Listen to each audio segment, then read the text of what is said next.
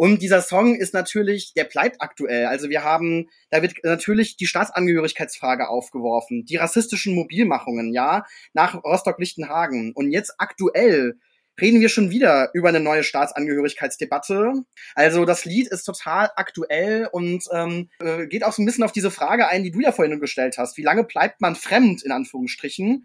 Ja, also laut Advanced Chemistry die ganze Zeit, ja, also ähm, fremd im eigenen Land, ja, also wir sind hier geboren und trotzdem werden wir, wird uns zugeschrieben, äh, nicht Teil dieser Gesellschaft zu sein. Wir sind äh, Angriffen von Rechtsextremen ausgeliefert und zugleich macht die große Politik mit, mit dem Asylkompromiss der 90er Jahre.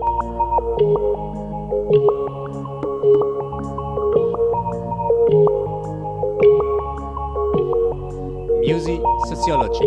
Gesellschaft, Wissenschaft, Musik. Hallo äh, zur dritten Folge von Music Sociology. Heute in einer neuen Konstellation, denn heute ist jemand dabei, der äh, in der Prelude-Folge damit dabei war, aber die ersten beiden Folgen habe ich alleine moderiert und heute ist André Knabe endlich auch mit dabei. Hallo und hilft mir hier beim Moderieren. Und die, die die ersten Folgen von Music Sociology schon gehört haben, wissen, worum es hier geht. Wir laden uns SozialwissenschaftlerInnen ein und wollen mit denen über ihre Forschung sprechen. Und das tun wir anhand von Musik. Und wir haben uns für diese Folge Maximilian Pischel eingeladen. Hallo. Hallo, schön, dass ich da sein kann. Ähm, der ist Politikwissenschaftler und Jurist. Richtig. Richtig. Und hat in beiden promoviert. Und ich glaube, das ist erstmal die allerwichtigste Frage. Warum tut man sich das an und versucht, zwei Doktortitel äh, gleichzeitig zu machen?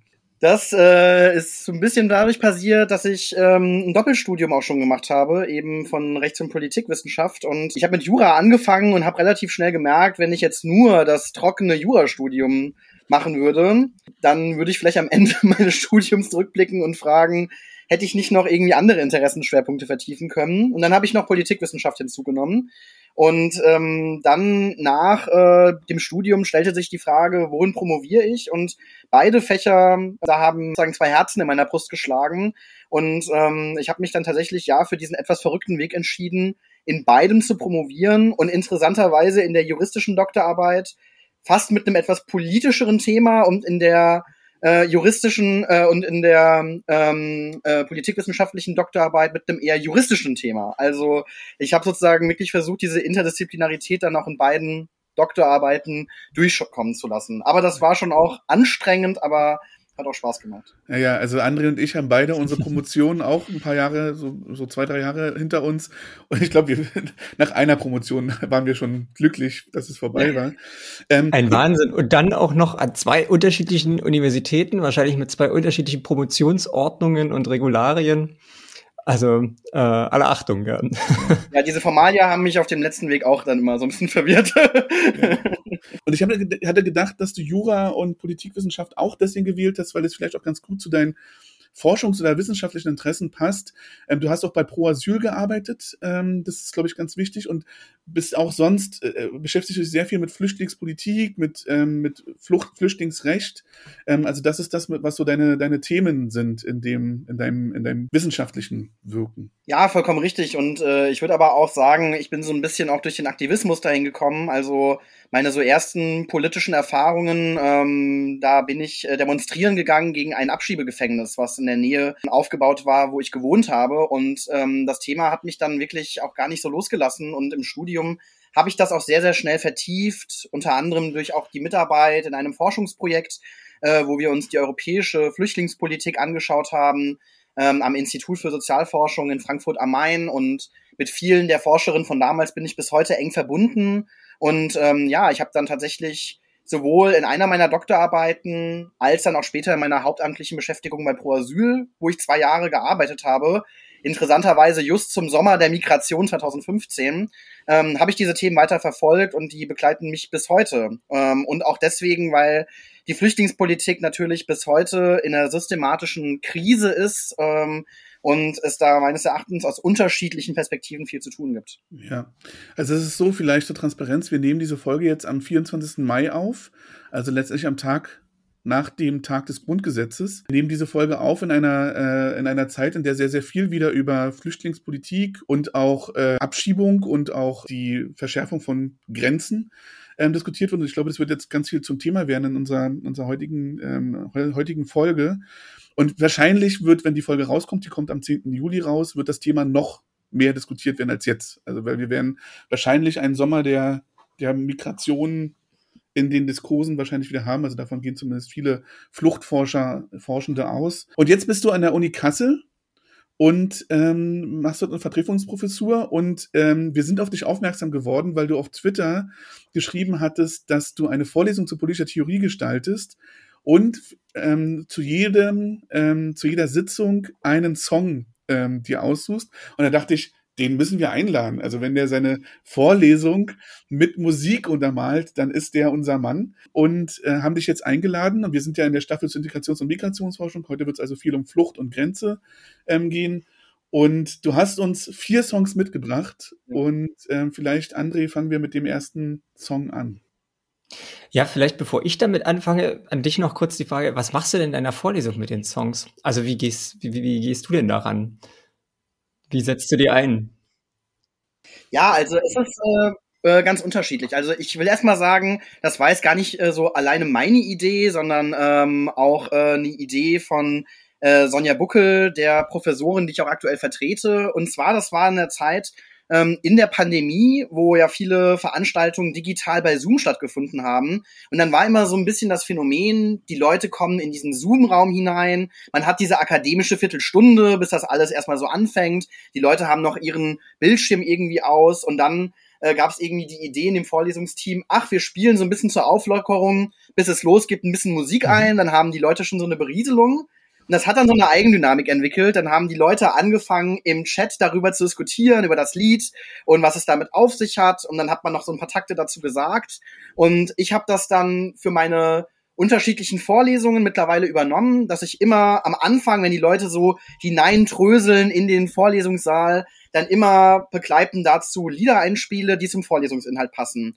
Und ich äh, greife dann am Anfang der Sitzung immer mal so ein, zwei Textzeilen auf um schon mal einzuführen in das Thema, ähm, um sozusagen darüber den Leuten auch zu zeigen, wie diese Themen nicht nur in der politischen Theorie aufgegriffen werden, sondern auch in der Popkultur, in der Musik. Dann haben die Leute schon mal so eine gewisse Einstimmung auf die Vorlesungen. Und in Seminaren oder bei Blog-Seminaren benutze ich dann teilweise auch äh, Songs viel tiefer, ja, also dass ich die wirklich ja. zur Veranschaulichung auch benutze.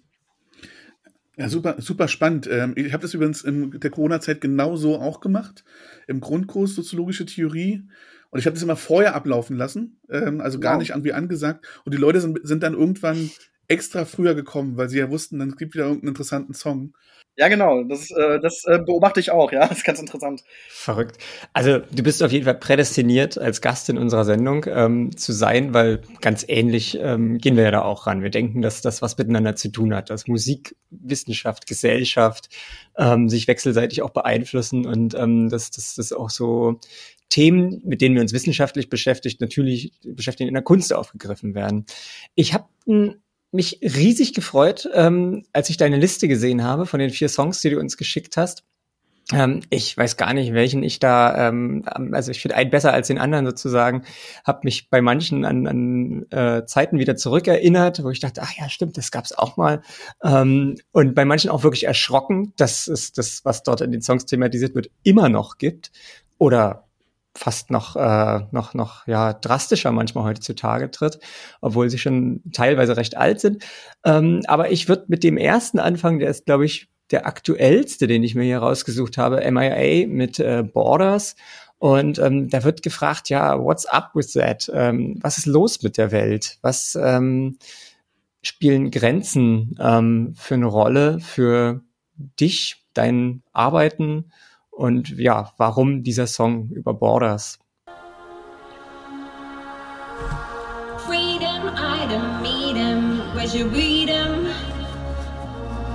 This one needs a brand new freedom. Weed the key, weed the key into life. Let's beat them. Leider können wir den Song nicht komplett anspielen für euch. Das hat mit Lizenzbedingungen zu tun. Die, die den Podcast schon länger hören, wissen das schon. Wir schlagen vor, dass ihr einfach jetzt auf Pause drückt, euch den Song vielleicht bei Spotify oder irgendeinem anderen Anbieter anhört und dann wieder zurückkommt und euch anhört, wie wir darüber sprechen.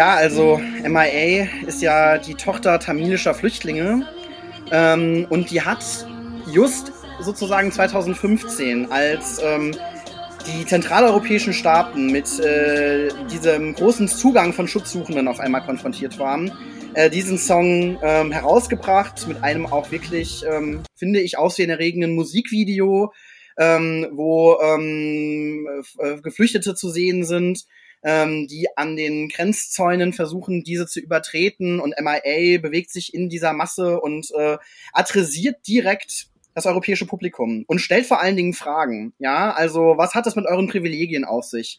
Äh, wie steht es um die globale Reichtumsverteilung? Und ähm, da wirft sie, glaube ich, wirklich so ganz fundamentale Fragen auf, die an die Werte und Grundfeste der Europäischen Union gehen. Und Grenzen spielen, glaube ich, deswegen eine Rolle, ähm, weil die Moderne so ein großes Versprechen hat. Gleichheit und Freiheit für alle. Und die EU hat genau solche Werte auch im EU-Vertrag festgesetzt, als gemeinsame Grundwerte der Europäischen Union. Und zugleich sehen wir, wie immer wieder versucht wird, durch Grenzziehungen den Zugang zu diesen Werten, zu dieser Freiheit, der Rechtsstaatlichkeit, der Demokratie zu verwehren.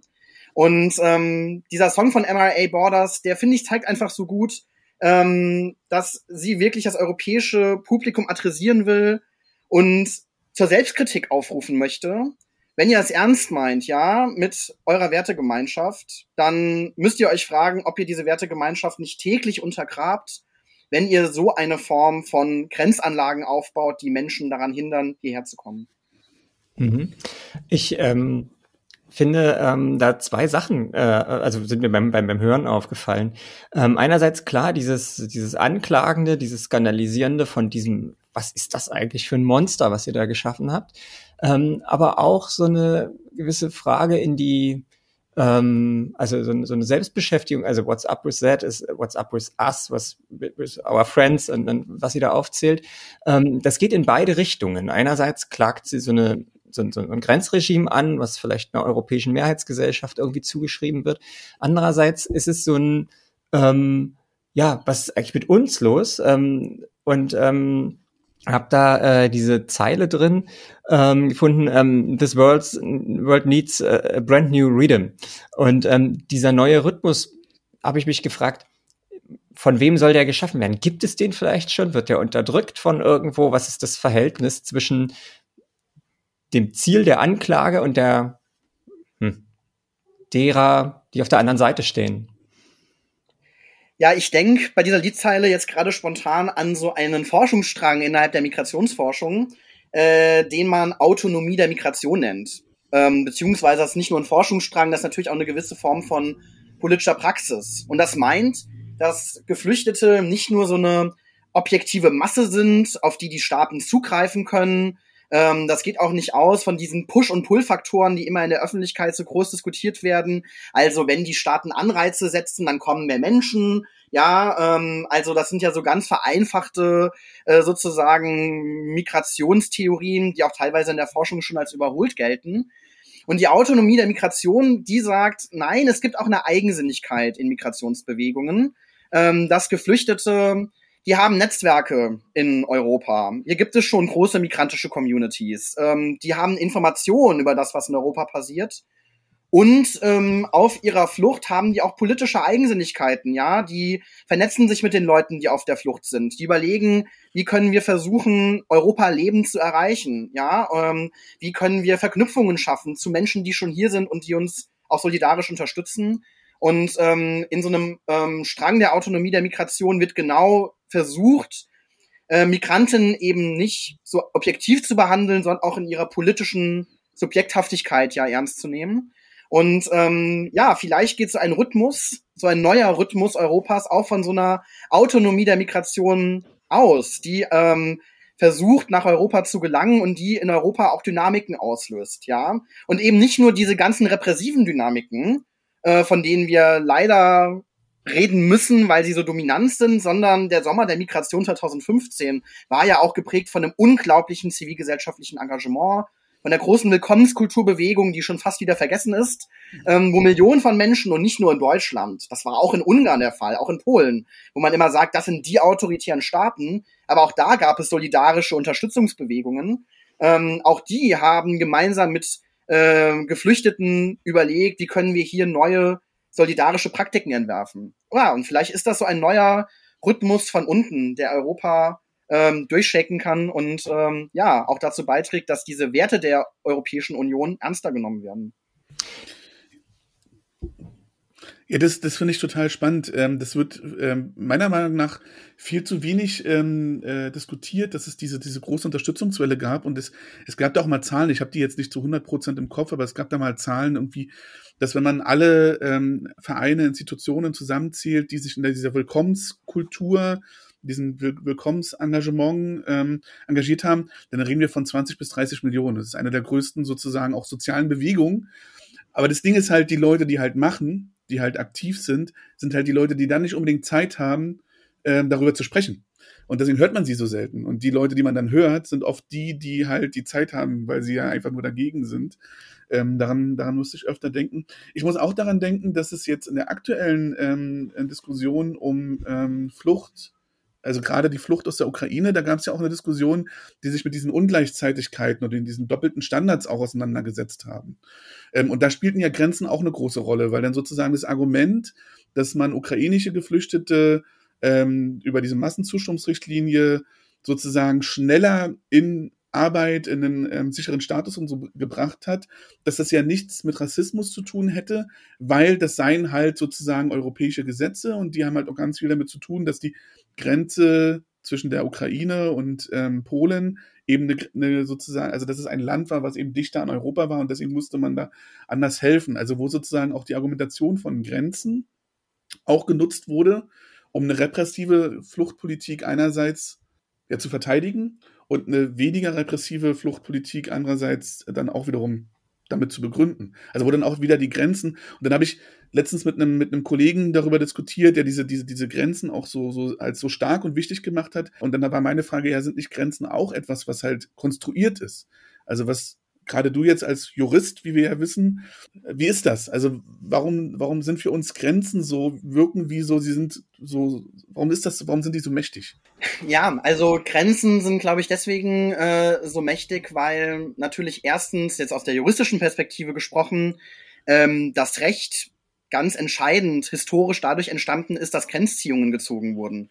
Also der europäische Rechtsstaat, der entsteht auch dadurch, dass äh, eine Zentralgewalt geschaffen wurde, ähm, dass diese alten feudalen Systeme zerschlagen wurden und dass man dann eben auch im Zuge der Nationenbildung ja neue nationale Grenzen gezogen hat und zugleich dann darüber auch immer entschieden hat, ähm, wer ist Teil des neuen nationalen Rechtsstaates und wer nicht. Ja, und während dann zum Beispiel in äh, Europa sich die Rechtsstaatlichkeit auf die Fahne geschrieben wurde, haben die europäischen Nationen zugleich in den Kolonien, die sie zeitgleich unterworfen haben, äh, diese Form der Rechtsstaatlichkeit durch Grenzziehungen nicht wirksam werden lassen wollen. Ja, also da regierte die Allmacht der Verwaltung und nicht das Recht. Und da sehen wir, glaube ich, Kontinuitätslinien bis heute weil an den europäischen Grenzen entscheidet sich, wer hat Zugang zum Rechtsstaat und wer hat keinen Zugang. Ja. Und äh, wir haben zugleich eben noch mit der Europäischen Union diese Besonderheit, dass wir innerhalb von Europa ja Freizügigkeit haben wollen, Binnengrenzkontrollen weggefallen sind und dann eben damit einhergehend gesagt wurde, dann brauchen wir aber auch einen starken Außengrenzschutz. Und ähm, das ist eine auch eine Erzählung, die die Europäische Kommission in den letzten Jahren immer wieder vor sich herträgt. Wenn wir keine sicheren Außengrenzen haben, dann fällt das zentrale Projekt der EU, nämlich die europäische Freizügigkeit nach innen. Und dann ist ein äh, sozusagen wichtiges Moment der europäischen Identität verloren gegangen. Ich denke mir immer, gerade finden schon ganz viele Grenzkontrollen statt und Schleierfahndungen, ja, an der ähm, dänisch-deutschen Grenze, an der österreichisch-deutschen Grenze, ja. Also wir seit 2015 wird ständig kontrolliert, immer wieder mit wechselnden Begründungen, mal eben die Flüchtlingszuwanderung, mal die Corona-Pandemie, jetzt wieder erneut ähm, ähm, die hohen Zuzugszahlen. Also die Binnenfreizügigkeit, die steht schon komplett zur Disposition, ja. Ähm, da haben die europäischen Mitgliedstaaten jetzt schon einiges dafür getan. Und der Europäische Gerichtshof hat erst 2022 gesagt, dass das so mit dem europäischen Recht nicht vereinbar ist. Und auch Deutschland hält sich meines Erachtens da nicht entsprechend an die Vorgaben des Europäischen Gerichtshofes. Grenzen, die sind ähm, einfach deswegen dann auch so stark, weil sie immer wieder neu hervorgebracht werden, immer wieder neu auch durch solche polizeilichen Einsätze sich als selbstverständlich aufdrängen, ja. Also der Migrationsforscher Nicolas de Genova hat das ja auch mal Grenzspektakel genannt. Ja, also Grenzen, die müssen immer wieder neu, ja, durch politische Praktiken erzeugt werden, weil gerade diese Frage der Migration, ja, sie auch zur Disposition stellt, ja. Und ähm, ja, genau. An der Stelle ähm, würde ich nochmal einhaken. Das kommt mir nämlich so vor, wenn wir jetzt sagen, okay, also Grenzen müssen neu erzeugt werden und sie sind aber auch sozial konstruiert und es gibt sie, weil wir daran glauben, dass es sie gibt oder weil sie auch mit Gewalt teilweise durchgesetzt werden. Ähm, aber könnte das ein Teil von diesem Brand New Freedom vielleicht sein, dass man sagt, also vielleicht auch gerade aus deiner Erfahrung, aus der aktivistischen Perspektive heraus, wir erkennen das aber nicht mehr an. Wir machen diese Wir-Ihr-Grenze hier dort ähm, nicht mehr nicht mehr auf und ähm, wir wir orientieren uns an anderen Kategorien. Wie ist da deine Erfahrung auch als jemand, der ja mit allen Privilegien eines europäischen Passes ähm, gesegnet ist und trotzdem sich in diesem Feld engagiert? Ja, also das ist natürlich vollkommen richtig. Also ähm, ich glaube, man muss sich auch noch mal ganz klar vergegenwärtigen, dass dieses EU-Grenzregime ist ja gar nicht so alt, ja. Also das ist eine Entwicklung gewesen der letzten 30 Jahre. Äh, so scharfe Visa-Regeln, ja, wie es sie heute gibt, äh, die sind auch nicht vom Himmel gefallen. Das waren Ergebnisse auch Anfang der 2000er Jahre im Zuge auch des Antiterrorkampfes, ja, äh, nach den Anschlägen auf das World Trade Center. Äh, seitdem können Geflüchtete nicht mehr mit dem Flugzeug nach Europa fliegen, sondern müssen diese gefährlichen Land- und Seerouten überqueren. Und ähm, das heißt, das muss man sich auch immer wieder in Erinnerung rufen. Das ist nicht selbstverständliches. Ja, das wird neu immer wieder neu ausgehandelt, äh, welche Grenzen da auf welche Art und Weise gezogen werden. Und die Europäische Union ist ja genau auch ein Kontinent, ja, und eine politische Gemeinschaft, wo man sehen kann, wie in den letzten Jahrzehnten immer wieder neue Grenzen auch gezogen wurden und dass Grenzen überhaupt nichts Starres sind. Das gesamte europäische Projekt basiert darauf, immer wieder neue Grenzen hervorzubringen, immer wieder neu zu bestimmen, wer ist Teil davon und wer nicht. Also eigentlich ist die Europäische Union ein dynamischer Aushandlungsprozess, und ähm, offen, würde ich auch sagen. Und äh, da kann man auch mal proeuropäisch argumentieren, auch wenn ich die EU-Flüchtlingspolitik immer scharf kritisiere. Aber ähm, sie wäre ja auch offen dafür, dass man sagt, wir überlegen uns auch neue Bürgerschaftsmodelle, neue Zugehörigkeitsmodelle, ähm, dass Menschen, die nicht Teil dieser europäischen Grenzen sind, trotzdem hineingenommen werden. Und da gibt es ganz spannende, ja, auch Beiträge und Diskussionen, auch in der politischen Theorie von meiner Kollegin Svenja Ahlhaus von der Universität Münster, äh, die über Mitgliedschaftspolitik ihre Doktorarbeit geschrieben hat. Oder Etienne Balibar, der die Idee einer europäischen Staatsbürgerschaft immer wieder ähm, ins Gedächtnis gerufen hat. Also ähm, da gibt es Diskussions- und Ankerpunkte. Und ähm, die Geflüchteten auf diesen Fluchtrouten, die stellen diese Frage immer wieder und konfrontieren uns mit dieser Frage. Mhm. Ähm, Vielleicht gehe ich einen Schritt weiter und komme äh, zum nächsten Song. Ähm, und ähm, ja, das es gelingt ja hin und wieder nun oder immer mal wieder ähm, größeren, ähm, auch einer größeren Zahl an Menschen diese Grenze zu überwinden und dann sind die da. Und dann ähm, sagen sie, wie zum Beispiel äh, Lauren Hill das singt ähm, in dem Fuji-Song äh, Ready or Not, ähm, Here I come, you can't hide, hide uh, gonna find you and take it slowly and make you want me.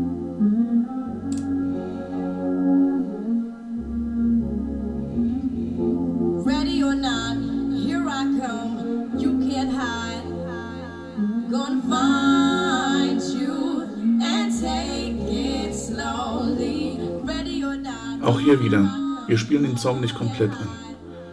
Schaltet aus, hört ihn euch an, kommt wieder und dann können wir über den Song reden.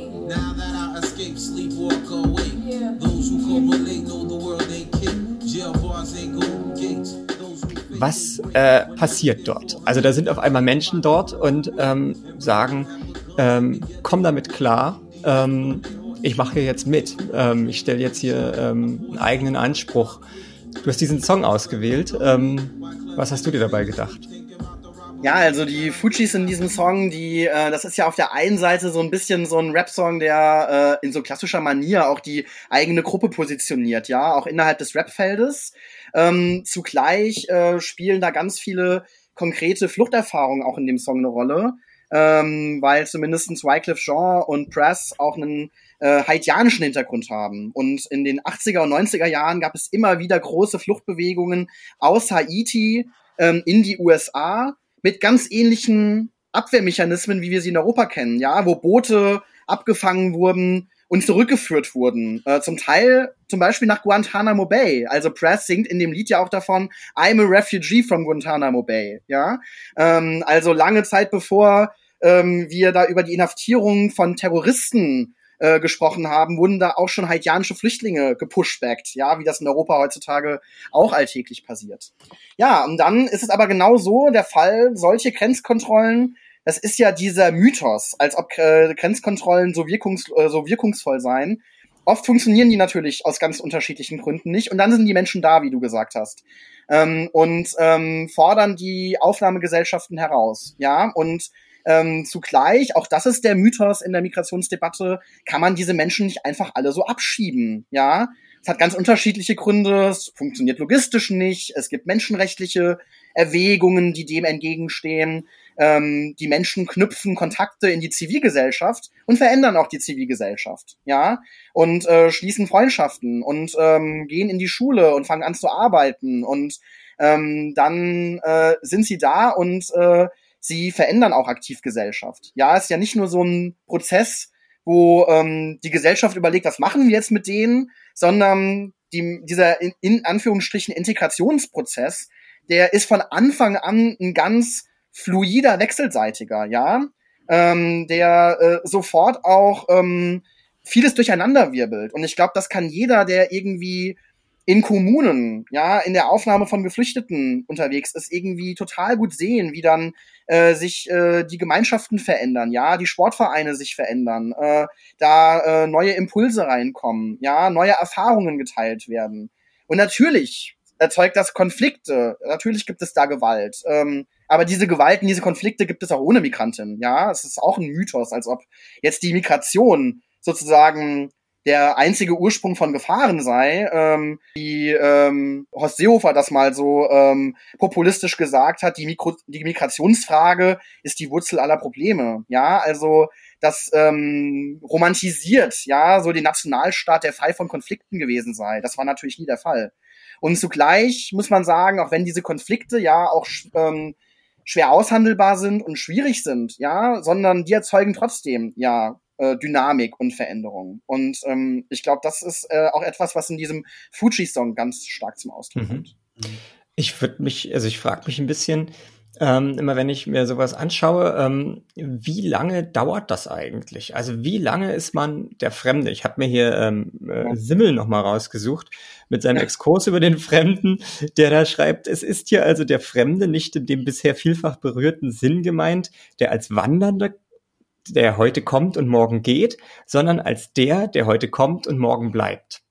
Und ähm, dieser Fremde, der fordert die Gesellschaft heraus, der, ähm, der, der erzeugt, also es, es bleibt aber trotzdem immer eine Differenz, die irgendwo, also in der sich die, die, die, die Mehrheitsgesellschaft auch ein Stück weit erkennt, weil sie das andere in dem Fremden sieht. Aber wann hört das auf? Wann ist der Fremde einer von, ein Teil der Normalität? Also ich habe mich das gefragt, Max, ähm, auch, weil du auch gesagt hattest, dass ja auch das Ankommen auch die Gesellschaft wieder verändert. Und auch da, wenn wir nochmal darüber nachdenken, über diese, wir haben gerade über diese Willkommenskultur ja schon gesprochen. Und ich, kann- ich kann mich ganz, ganz aus einer eigenen Erfahrung auch daran erinnern, dass man auf einmal auch wieder damit beschäftigt war, mit denen, die schon da waren, zu klären, also wenn man zum Beispiel Geflüchtete aufnehmen wollte, 2015, brauchte man oft Arabischsprachkenntnisse. Also musste man sich mit denen, die schon da waren, die Arabisch konnten, mhm. überhaupt erstmal wieder auseinandersetzen und, und gucken, wer von den Menschen, mit denen ich eigentlich so zu tun habe, kann eigentlich Arabisch, haben die die Möglichkeit zu unterstützen. Also wie sozusagen die schon Daseienden ähm, auch geholfen haben, die neuen Zukommenden dazu zu holen und damit aber auch geschaffen haben, dass die, die eben schon da waren, auch wieder so einen Prozess hatten, wo sie sich kennengelernt haben.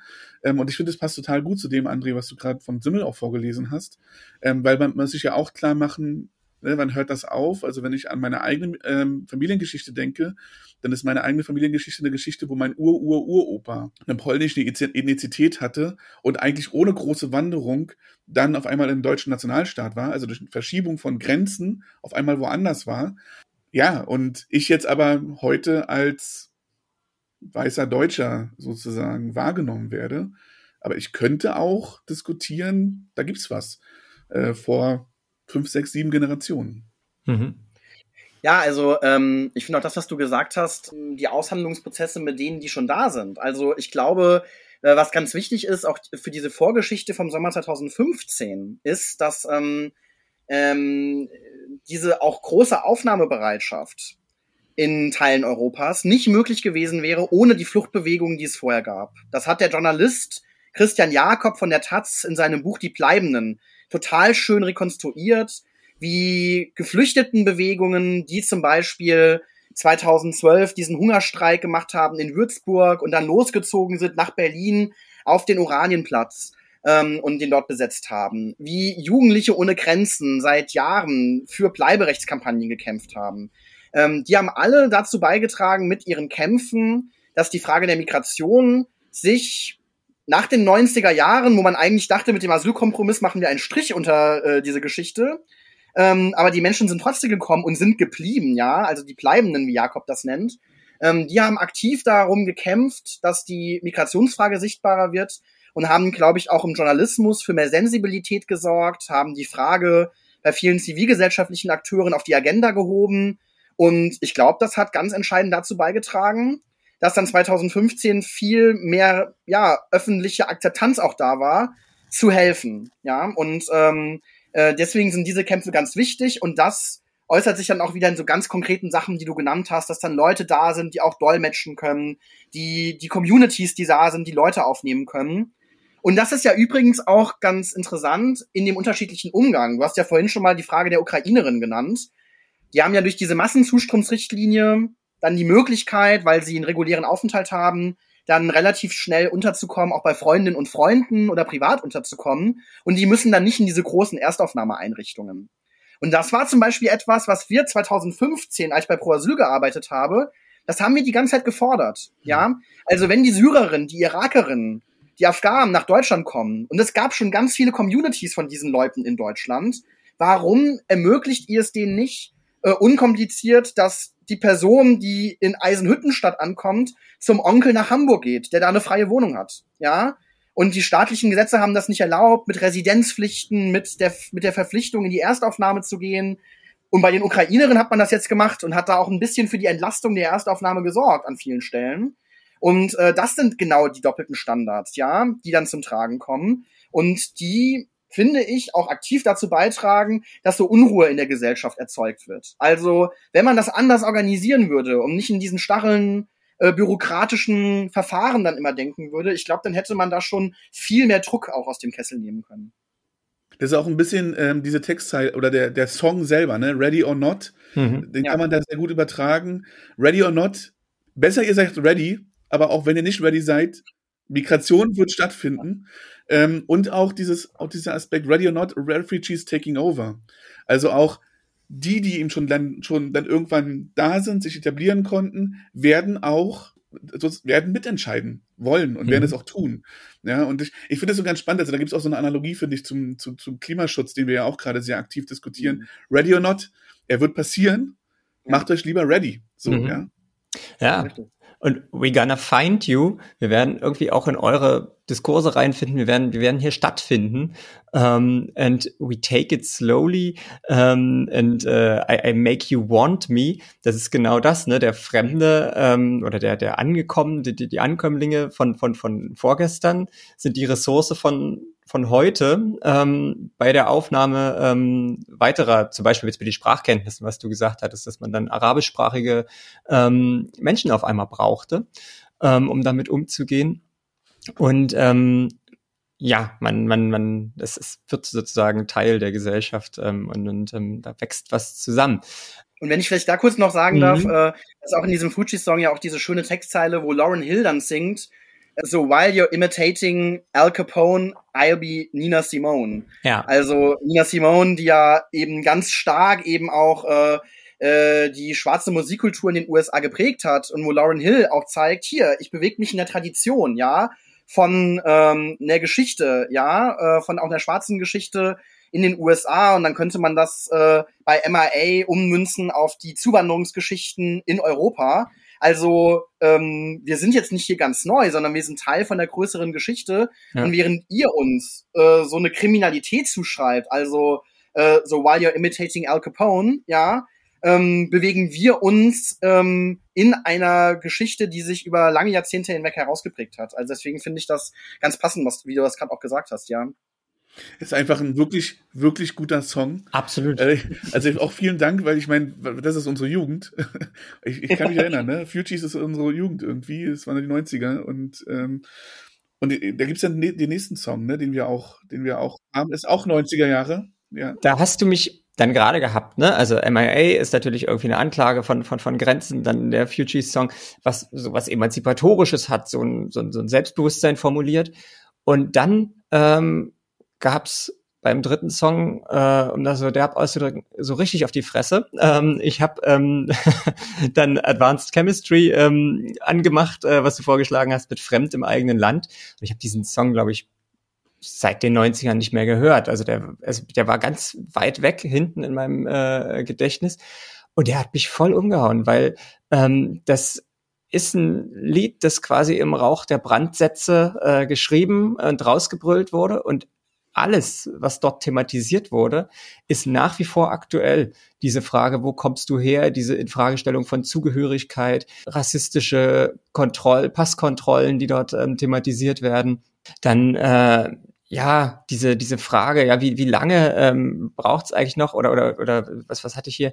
Ähm, ist es so ungewöhnlich, wenn ein ähm, Afrodeutscher seine Sprache spricht? Ja? Also so, was ich mich halt gefragt habe, ist, ähm, ist das immer noch Thema? Ist es jetzt endlich Thema? Ist es schon wieder Thema? Die Polizei mit weiteren rechtsradikalen Ausschreitungen in Rostock. Die Stadt sei inzwischen ein Sammelplatz für Rechtsradikale aus dem ganzen Bundesgebiet geworden, sagte ein Polizeisprecher. In der Nacht war es wieder zu schweren Krawallen vor dem inzwischen geräumten Asylbewerberheim in Rostock-Lichtenberg.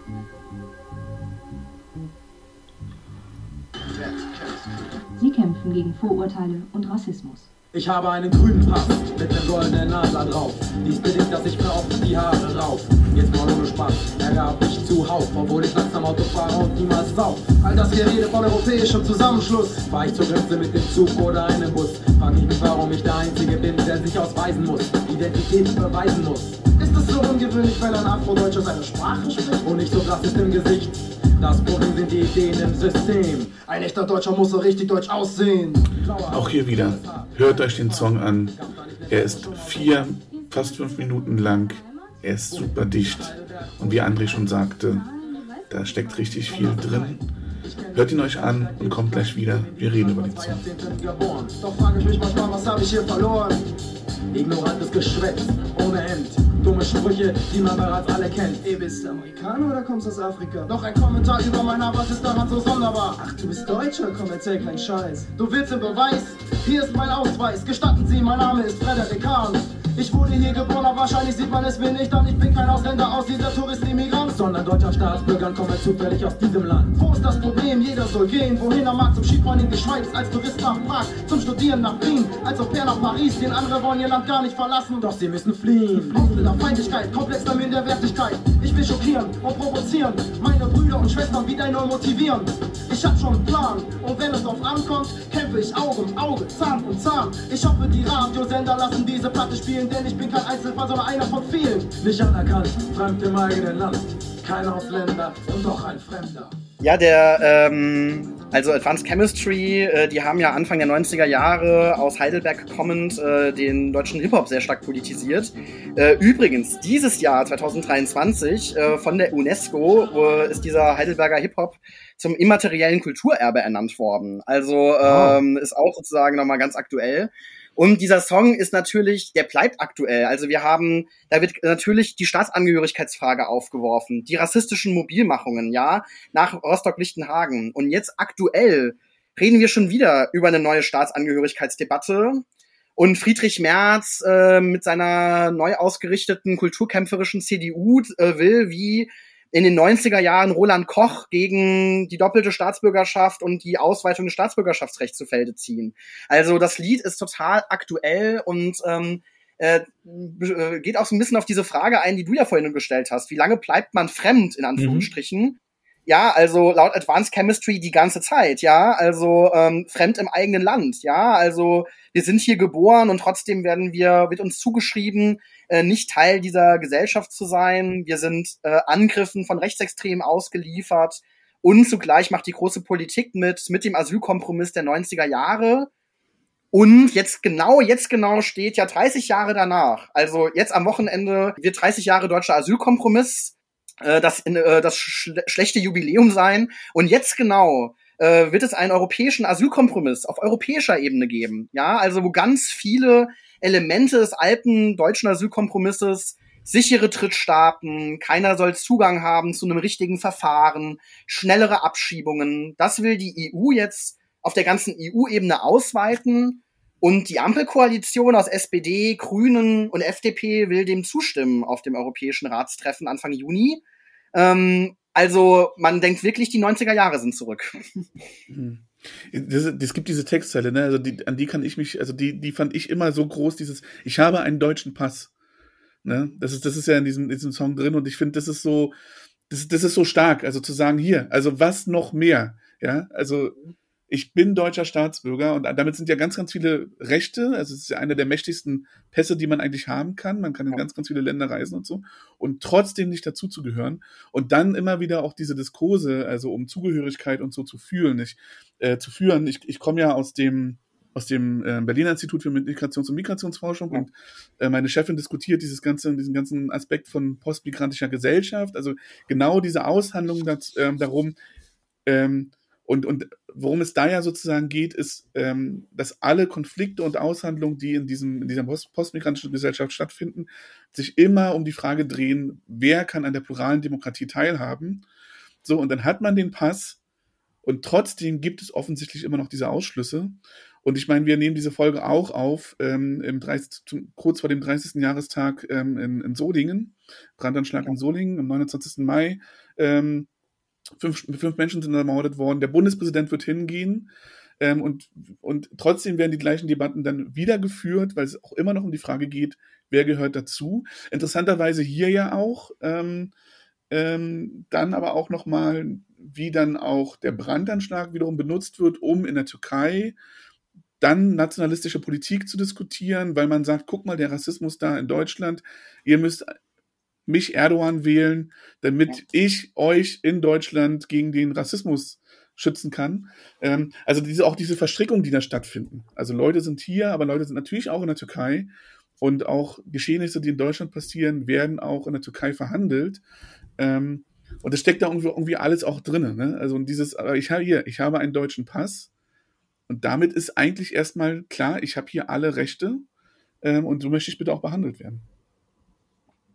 Ja, vollkommen richtig. Aber Sie singen ja genau, äh, das Problem sind die Ideen im System. Ein echter Deutscher muss auch richtig deutsch aussehen. Ja, mhm. äh, also ähm, die äh, vermeintliche Hautfarbe, ja, äußere Erkennungsmerkmale, die spielen irgendwie dann doch äh, eine Rolle, egal ob man politisch dazugehört oder nicht. Und äh, wir können das auch deswegen, also ich bin echt, ich bin wirklich so auch erschüttert und verwundert, aber eigentlich aus meiner Forschung heraus müsste, dürfte ich das gar nicht sein, sondern ich muss ja wissen, dass das alles Kontinuitäten hat. Und trotzdem ist man immer wieder fassungslos, wie wir ja auch äh, aktuell viel reden über Rassismus auch in der deutschen Polizei, ja, Racial Profiling, äh, auch gegenüber Menschen mit einem deutschen Pass, ja, die abgefangen werden, die kontrolliert werden, ähm, weil, wie es so schön oder so schlimm im Bundespolizeigesetz heißt, die Polizei darf äh, aus grenzpolizeilicher Erfahrung ja Menschen anlasslos kontrollieren. Und das passiert dann halt äh, gegenüber Menschen, wo man so denkt, ja, der sieht nicht so ganz deutsch aus, der ist äh, vielleicht irregulär hier in Deutschland, äh, auffältig. Und wir sehen ganz massiv, wie Betroffene das zum Thema gemacht haben in den letzten Jahren, wie Wissenschaftlerinnen das zum Thema gemacht haben. Genau vor einer Woche kam die Studie heraus, meines Kollegen Tobias Singelstein und seines Teams von der Universität Frankfurt zum Thema Gewalt im Amt, über Gewalt von Polizeibeamtinnen. Und die Reaktion war von den deutschen Polizeigewerkschaften ja eine massive Abwehrhaltung, eine krasse Wagenburg-Mentalität. Man will sich damit nicht beschäftigen. Oftmals noch mit politischer Rückendeckung, wie von Horst Seehofer, der eine unabhängige Studie verhindern wollte oder auch verhindert hat äh, innerhalb des Polizeiapparates. Und man kann gar nicht aufhören, solche Anekdoten zu erzählen. Jetzt Baha Aslan, eine Hauptschullehrerin aus Nordrhein-Westfalen, die viel zum NSU-Komplex gearbeitet hat, die ähm, jetzt aufgrund von äh, eines Tweets, wo sie den Rassismus in der Polizei äh, zum Thema gemacht hat, äh, mit natürlich starken Worten, ja, aber trotzdem zum Thema gemacht hat, ähm, die jetzt ähm, ja ihren Lehrauftrag nicht verlängert bekommen hat an äh, einer deutschen Polizeihochschule und auch hier sich die CDU Nordrhein-Westfalen massiv auf sie gestürzt hat. Also diese Anekdoten hören überhaupt nicht auf. Und ähm, ja. ähm, und zugleich diskutieren wir, wie gesagt, gerade über ein neues deutsches Staatsbürgerschaftsrecht, äh, was die Ampel vorlegt, wo es ein paar Liberalisierungen gibt, vollkommen richtig, wo es aber zugleich auch ähm, äh, wieder Verschärfungen gibt, ja, bei der Frage, wer darf deutscher Staatsbürger, deutsche Staatsbürgerin sein, ähm, da werden die sozialen Leistungsbezüge zu einem Filter. Und der Justizminister Marco Buschmann äh, sagt, wir wollen keine Einwanderung in die Sozialsysteme, wo auch ja teilweise eine rechte Rhetorik auf einmal in der FDP mit übernommen wird. Also ähm, dieses Lied von Advanced Chemistry ist total aktuell. Ähm, es hat nichts an seiner Gültigkeit verloren. Ähm, und äh, zeigt wie in einem Brennglas, ja, die Migrationsdebatten der 30er, der letzten 30 Jahre und auch in unserer heutigen Zeit. Bringt so ein Satz wie das Problem sind die Ideen im System ähm, einen Juristen nicht äh, an den Rande des Wahnsinns?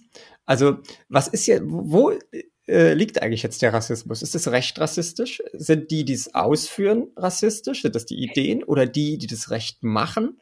Ähm, die rassistische, also aus rassistischen Motiven heraus bestimmte Gesetze erlassen. Ähm, wo ist, wo liegt der Fehler in diesem System? Wo, wo, ist, wo beginnt die Unterdrückung?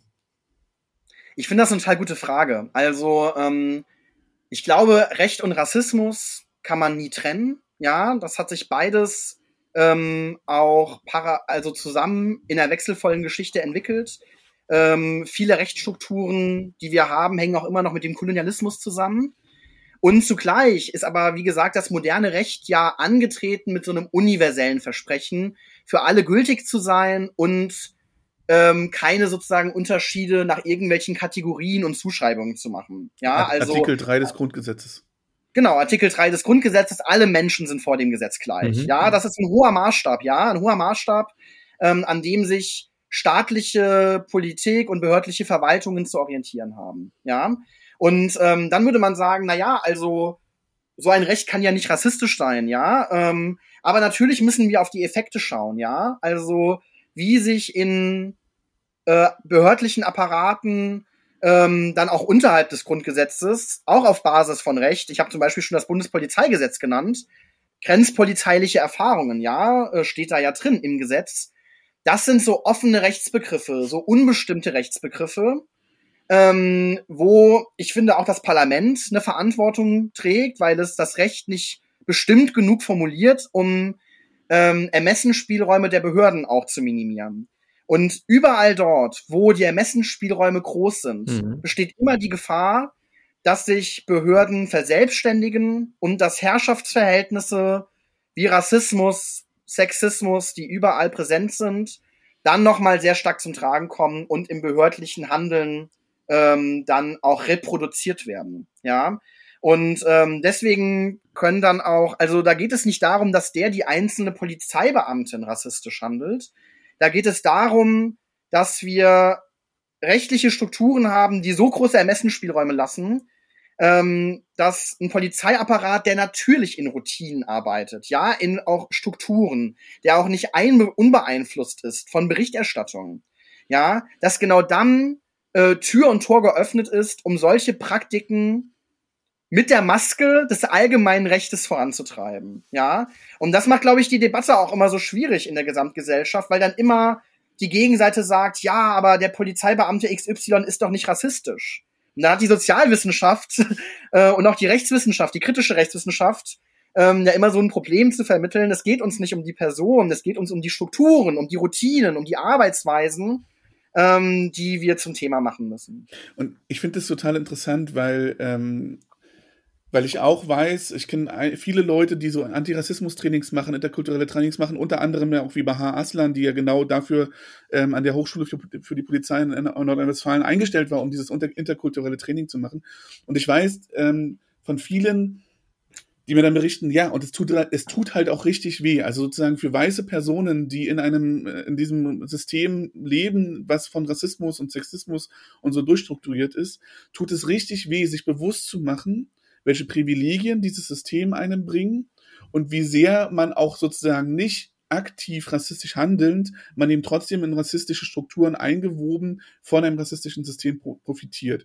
Und wenn das erstmal verstanden wird, tut es für ganz, ganz viele Teilnehmenden, Teilnehmenden, also ne, es ist wirklich ein Prozess, der schmerzhaft ist, das zu akzeptieren, um dann in so eine Handlung zu kommen. Also ich, ähm, Saraya Gomez hat mir das mal erzählt, äh, mittlerweile in der Senatsverwaltung von Berlin, ähm, immer noch für den Bereich Antidiskriminierung zuständig, dass es so verschiedene Etappen gibt. Und es gibt erst so eine Etappe der Abwehr und dann gibt es irgendwann so eine Etappe, wo man es verstanden hat, wo man wirklich erstmal durch muss, um zu verstehen, ähm, wie man da eingewoben ist, um dann in so eine Handlung kommen zu können. Und ähm, ich finde es deswegen auch interessant, weil dann haben wir diesen Song Advanced Chemistry, die die haben diese, also ne, die haben überhaupt gar nicht dieses Privileg, sich in so einem interkulturellen Training damit erstmal auseinanderzusetzen und ihre eigene Position zu finden, sondern die sind da reingeworfen. Also die sind in diesem, in diesem System, in dem wir uns befinden, einfach die, denen, dem die ganze Zeit ausgesetzt.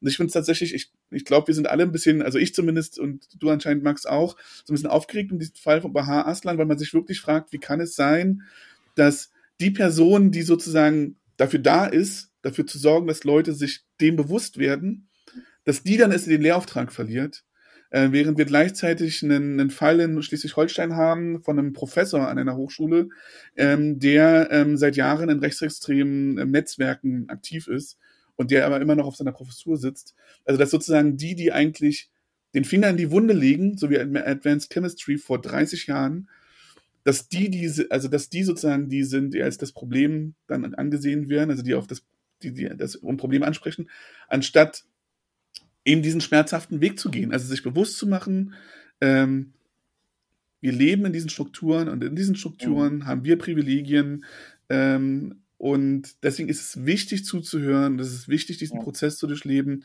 und es ist wichtig, auch wenn es auch gegen, sozusagen gegen die eigenen Widerstände irgendwie anzugehen.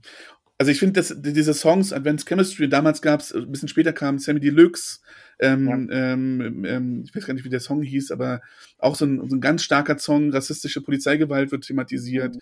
Ähm, also wir haben das ja immer wieder. Also wir haben immer wieder diese Songs, wo Leute eigentlich sagen, guck mal, so, das ist meine Realität. So hört mhm. mal einfach zu. Ja. Auch äh, äh, Atri der, der Song Adriano von Brothers Keepers. Ja, ich glaub, ja mit Xavier Naidoo, der Xavier mittlerweile. Ich glaube, du meinst, du meinst, glaube ich, du meinst, glaube ich, Albtraum, ne? Von Sammy Deluxe? Nee, Sammy Deluxe, ähm, weck mich auf. Weck genau, mich auf aus diesem Albtraum. Ja, ja, genau. genau. Mhm.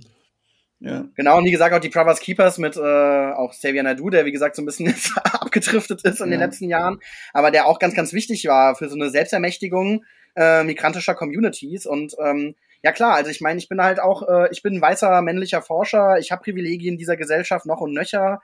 Ähm, ich, äh, für mich sind äh, Diskussionen um über die eigenen Privilegien mir klar zu werden, auch schmerzhaft, vollkommen richtig. Also ähm, man muss seine eigenen Rassismen da auch aufdecken und diskutieren, ähm, auch im Seminarkontexten auf jeden Fall.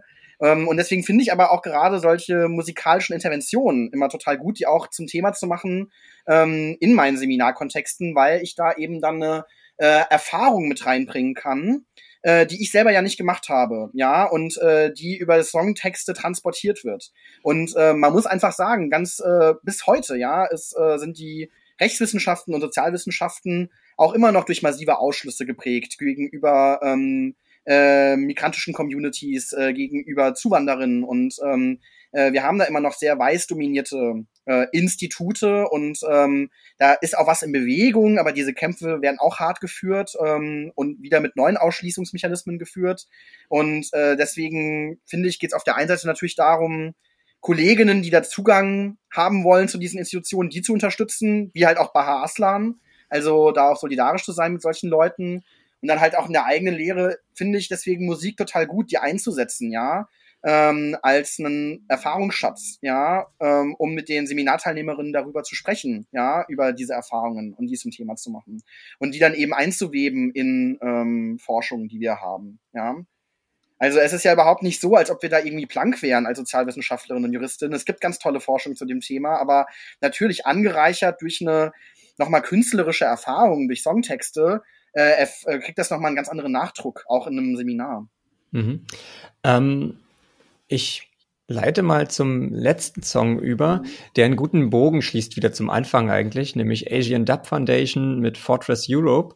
Und äh, den fand ich im Gegensatz zu MIA am Anfang ähm, sehr viel radikaler, aber auch verzweifelter. Also die hauen da mit einem Vorschlaghammer gegen was, was einfach nicht kaputt geht.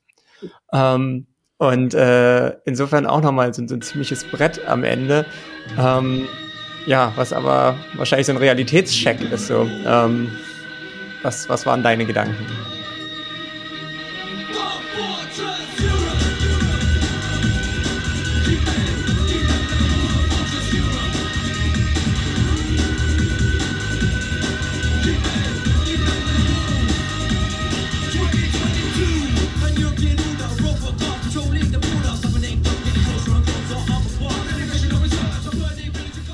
Dann der letzte Song für heute.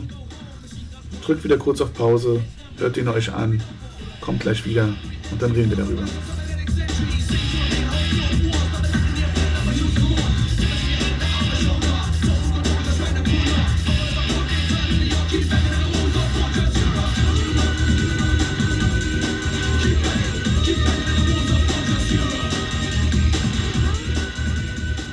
Ich habe diesen äh, Song von Asian Dub Foundation auch in meiner Jugend ganz oft gehört. Also genau, glaube ich, auch in der Zeit, wo ich so politisiert wurde mit dem Thema. Und diese Festung Europa-Metapher, die ist ja auch ganz äh, lange in politischen Kontexten wirkmächtig gewesen. Da muss man sagen, in den Sozialwissenschaften wurde die dann so ein bisschen wieder runtergekühlt, ja, und gesagt, äh, die Metapher ist vielleicht nicht ganz so passend, weil ähm, es eher so selektivere Migrationsregime gibt, also ökonomisch nützliche will Europa haben und andere sollen aufgehalten werden an den Grenzen, aber es ist keine Festung, die allen die Tore mhm. verschließt. Mittlerweile gibt's aber auch wieder Kolleginnen, wie zum Beispiel mein Kollege Fabian Georgi, der in seinen Texten von einem autoritären Festungskapitalismus spricht, auch in Bezug auf das Grenzregime. Also äh, diese Metapher, die wird immer wieder benutzt und äh, das heißt genau dieser Song äh, Fortress Duke von Asian Dub Foundation und du hast vollkommen recht, der beginnt so brachial, äh, schreiben, äh, da singen sie, und das finde ich auch so interessant. Also ähm, äh, 2022, a new European order, a new, new European order, robot guards patrolling the border, cybernetic dogs are getting closer and closer. Also sie schrei sie singen von einem äh, Jahr 2022, in dem wir hier so Robotereinheiten haben, eine hochmilitarisierte Festung Europa und es ist so interessant, weil also natürlich so diese Science-Fiction, diese Science-Fiction-Momente, in der Drastik gibt es die jetzt nicht an den äh, Grenzen, aber natürlich gibt's da Drohnen, ja, die patrouillieren. Da gibt es Überwachungssysteme wie Eurosur, äh, da gibt es Fingerabdrucksysteme, ähm, äh, Frontex. Äh, ich war selber mal 2012, muss man sagen, schon über zehn Jahre her, ähm, in einem Lagezentrum von Frontex auf den Kanarischen Inseln, wo die schon total engmaschig auf Satellitenkarten das Mittelmeer beobachtet haben. Und ich will nicht wissen, wie das heute aussieht. Ähm, also es gibt so einen massiven industriell-militärischen Komplex an den Grenzen äh, mit krassen Überwachungsinfrastrukturen und da haben äh, Asian Dub Foundation schon relativ gut in die Zukunft geblickt. Nur nicht vielleicht mit diesen Science-Fiction-Elementen, ähm, aber ähm, das darf man wirklich nicht vergessen. Also in der Öffentlichkeit wird ja immer so getan, als ob es keine Kontrollen an den Außengrenzen geben würde. Ja, also es wird immer wieder gesagt äh, von Politikerinnen, jetzt brauchen wir aber mal einen robusten Grenzschutz. Und als Migrationswissenschaftlerin fragt man sich, naja, der ist ja auch schon da. Also ähm, in den so viele Milliarden sind geflossen in die Aufrüstung, ja, unterschiedlicher Grenzeinheiten ähm, und ähm, äh, Frontex wurde immer wieder weiter ausgebaut, die nationalen Grenzpolizeien wurden ausgebaut. Also Asian Dub Foundation, die haben schon, finde ich, auch recht mit dieser Fortress Europe Metapher, die ich selber ja wissenschaftlich oftmals auch kritisiert habe. Aber mhm ähm, da ist schon noch mhm. eine Wahrheit drin. Lohnt es sich denn trotzdem gegen diese Festung anzukämpfen? Oder ist das alles sinnlos, weil sie wird ja eh immer größer und ähm, es wird alles immer drastischer. Nein, aber überhaupt nicht. Ich würde sagen, der Sommer der Migration 2015 war ein Ergebnis unterschiedlicher gesellschaftlicher Kämpfe. Geflüchtete haben mit ihren Anwältinnen ziemlich starke Urteile vor den europäischen Gerichten errungen. Äh, die migrantischen Bewegungen haben für mehr Öffentlichkeit für das Thema gesorgt. Äh, Journalistinnen haben Recherchenetzwerke gegründet und äh, diese Grenzpolitik aufgedeckt und sichtbar gemacht. Also ich glaube, äh, diese Kämpfe haben dazu beigetragen, Zugänge nach Europa zu schaffen. Und jetzt genau sehen wir äh, so ein Rollback auf diese Kämpfe und den Versuch, so ein altes Grenzregime wieder zu installieren mit einer verschärften Ausstattung. Ja, aber diese Kämpfe, die gehen auch immer noch weiter. Sehr gut. Ich glaube, damit haben wir ein gutes, einen guten Abschluss. Vielen, vielen Dank. Ähm, das hat mir riesengroßen Spaß gemacht. Wie gesagt, diese Songs, die werden jetzt wieder weiter nach oben in meinen Playlisten rutschen. Ähm, da freue ich mich sehr drüber. Und ähm, ja, wir danken dir für deine Zeit. Ja, danke. Danke für die Einladung. Hat mich sehr gefreut. Ihr hörtet Music Sociology. Produktion, Idee und Moderation André Knabe und Daniel Kubiak. Die Musik wurde entworfen von André Knabe und Kolja Raffot. Das Design wurde entworfen von Heike Aßmann. Diesen Podcast hört ihr auf allen gängigen Podcast-Formaten. Wenn ihr keine Folge verpassen wollt, dann abonniert diesen Podcast. Für Kritik und Lob könnt ihr uns jederzeit schreiben. Bis zur nächsten Folge.